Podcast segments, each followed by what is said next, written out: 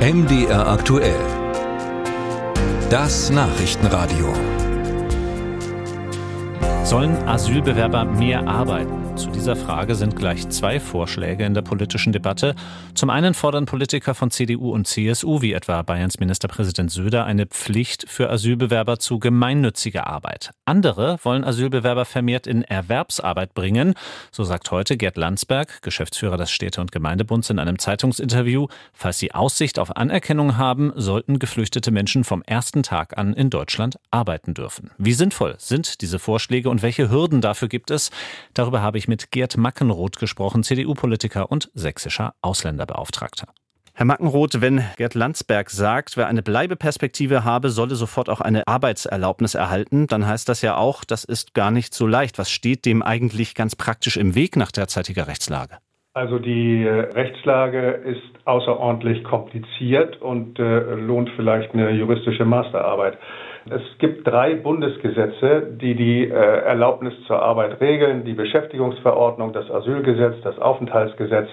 Und die Regelungen sind unterschiedlich je nach Status der Betroffenen, ob sie geduldet sind, ob sie im, äh, in einer Gemeinschaftsunterkunft leben, außerhalb einer Gemeinschaftsunterkunft leben und dann gibt es auch noch komische Fristen. Also die äh, Ausländerbehörden haben alle Hände voll zu tun, diese schwierige Rechtslage auf Bundesebene zu durchforsten und auf den Einzelfall anzuwenden. Hm, wenn wir diese komplizierte Rechtslage jetzt einmal anwenden auf ähm, einen einzelnen Asylbewerber, der nach Deutschland kommt und vielleicht auch arbeiten möchte, welches Problem stellt sich dann ganz konkret für ihn dar?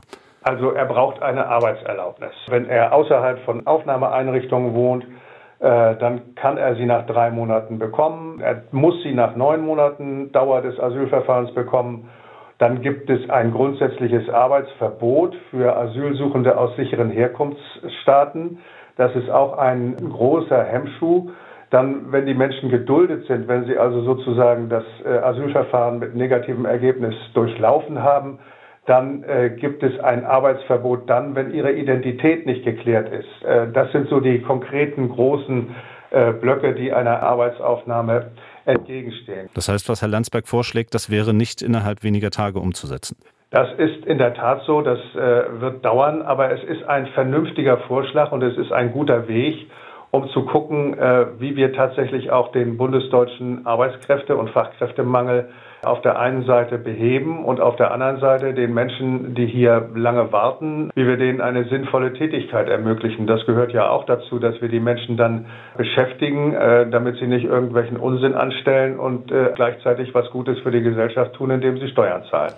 Politiker auch aus Ihrer Partei hatten in den letzten Tagen ja ins Gespräch gebracht, dass Asylbewerber auch gemeinnützige Arbeit aufnehmen sollen. Auch dazu hat sich Herr Landsberg geäußert, eher kritisch. Die Kapazitäten seien begrenzt und der bürokratische Aufwand zu groß. Was können Sie dem vielleicht entgegenhalten? Also auch da hat grundsätzlich äh, Herr Landsberg nicht Unrecht. Ähm, wir haben ja den Heimtüv hier in Sachsen gemacht und der hat gezeigt, dass Arbeitsgelegenheiten für die Bewohner in den Aufnahmeeinrichtungen und in den Gemeinschaftsunterkünften wichtig sind, um eine Struktur in ihren Alltag zu bekommen. Aber das Angebot in den äh, Einrichtungen selbst ist begrenzt. Man kann mal drüber nachdenken, äh, ob dieses Angebot ausgeweitet werden kann. Im Gespräch ist ja auch eine Sanktionsmöglichkeit für solche, die dann nicht zur Arbeit erscheinen. Was halten Sie davon? Also ich halte nicht viel von Bestrafung. Äh, ich würde eher mit Belohnung arbeiten. Ich glaube, man kriegt es auch verfassungsrechtlich hin, dass man das Existenzminimum für bestimmte Gruppen sozusagen etwas herunterfährt und dann Anreize schafft, durch gemeinnützige Arbeit zusätzliche Punkte, sagen wir mal so, äh, und auch dann finanzielle äh, Gegenleistungen zu erwerben. Das macht eher Sinn als eine Arbeitsverpflichtung und eine Bestrafung.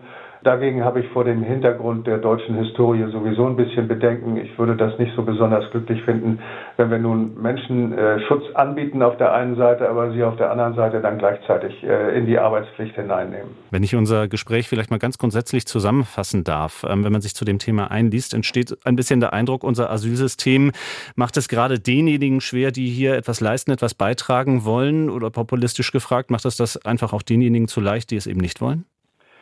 Also äh, nach meiner Erfahrung wollen die Menschen, die herkommen, eigentlich durch die Bank weg arbeiten. Sie wollen Geld verdienen, äh, um nicht nur ihren Lebensunterhalt zu sichern, sondern auch um Geld nach Hause zu schicken. Äh, wir haben einige Gruppen, die sich sozusagen auf der deutschen sozialen Hängematte das vielleicht ganz bequem machen, aber das ist eine Minderheit. Von daher finde ich es gut, wenn wir darüber nachdenken, wie wir auf Bundesebene Regelungen schaffen, die es leichter machen, in den deutschen Arbeitsmarkt hineinzukommen.